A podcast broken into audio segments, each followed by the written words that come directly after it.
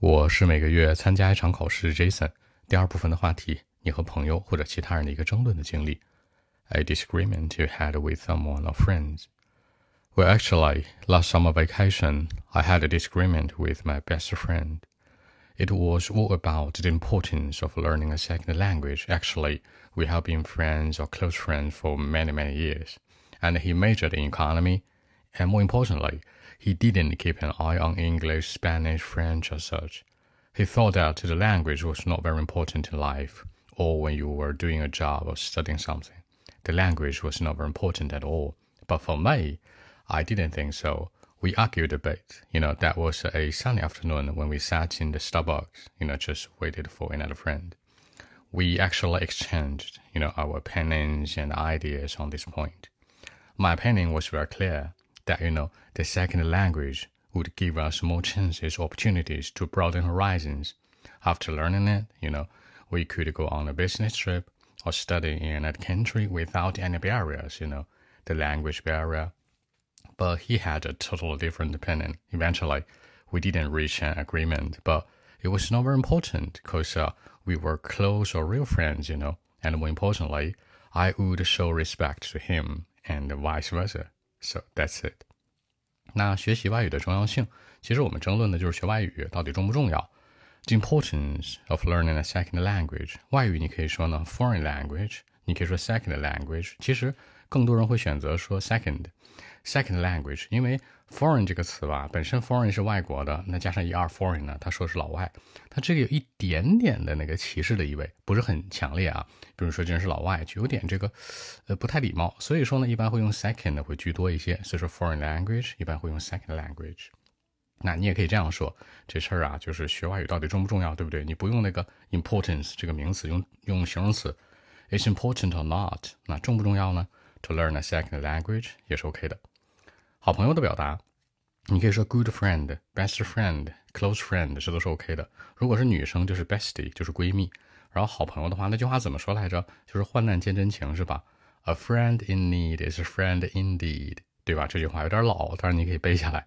学的专业，那专业之前这层其实讲过很多次了。那专业这个词作为动词来讲是最好用的。Major in，比如说他的专业是经济，He majors in economy，好过于 His major is economy，就是。地道点的说法更受欢迎嘛？那重要、留心、关注，关注的话可以说 stay focused on，可以说 pay attention to，但是还有一个叫 keep an eye on，它也可以指代留心、重要。就比如说他可能不留心外语的事儿啊，不觉得外语很重要啊，不把它当回事儿呀。keep an eye on 就是留个眼儿是吧？那个眼睛在上面。那 keep an eye on，stay focused on，pay attention to。交换观点的这个词叫 exchange。交换我们的观点，可以说 exchange our opinions or ideas。很多人会问了，opinion 和 idea 有什么区别？如果非要说他们俩的区别呢，opinion 就是一个观点的表达，你对这事儿的一个看法，而 idea 呢是在脑海里面形成的一个东西。主观来讲叫 idea，客观来讲叫 opinion。你要非要去区分它，你这样去理解就好了。当然，从表达来讲是 OK 的。那开拓眼界，刚才之前说了，broaden horizons，注意 broaden horizons，还有一个词叫 expand。Expand view site，这两个千万别弄混了啊！达成一致，我们其实到最后也没达成一致，对不对？达成叫达到那样的一种同意性，那不同意是 disagreement，同意呢把否定前缀拿掉，agreement，reach an agreement，达成一致，或者说我们在这点上同意了，we agree on this point，所以说 agree on 也是可以的。那还有最后一个词组呢，叫反之亦然。什么叫反之亦然呢？就是啊，我对他很好，反过来他对我也很好，对不对？这次在结尾说的。vice versa，这是可以用的。OK，那我们再来一遍。Jason 再说的稍微快一点点，长速一点。Well, actually, last summer vacation, I had a disagreement with my best friend. You know, actually, it was all about the importance of learning a second language. Actually, we have been friends or close friends for many, many years, ten more years long. By the way, he majored in economy, and uh, more importantly, he didn't think that English or Spanish or French was very important, you know. He thought that the language was not very important in life or when you were doing a job or studying something. It was not very important at all. But for me, I didn't think so. We argued a bit, you know, sometimes. That was like uh, the other day was a Sunday afternoon when we sat in the Starbucks, just waited for another friend. We exchanged our ideas and opinions on this point. My opinion was that very clear, you know.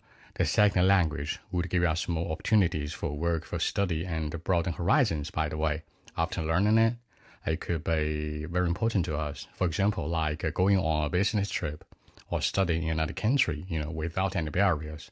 I mean the language barrier. But uh, he had a totally different opinion. Eventually, we didn't reach an agreement, but it was not important because uh, we were close friends and real friends, you know. And more importantly, I will show respect to him and vice versa. So that's it. 好，更多文本问题，微信 b 一七六九三九一零七。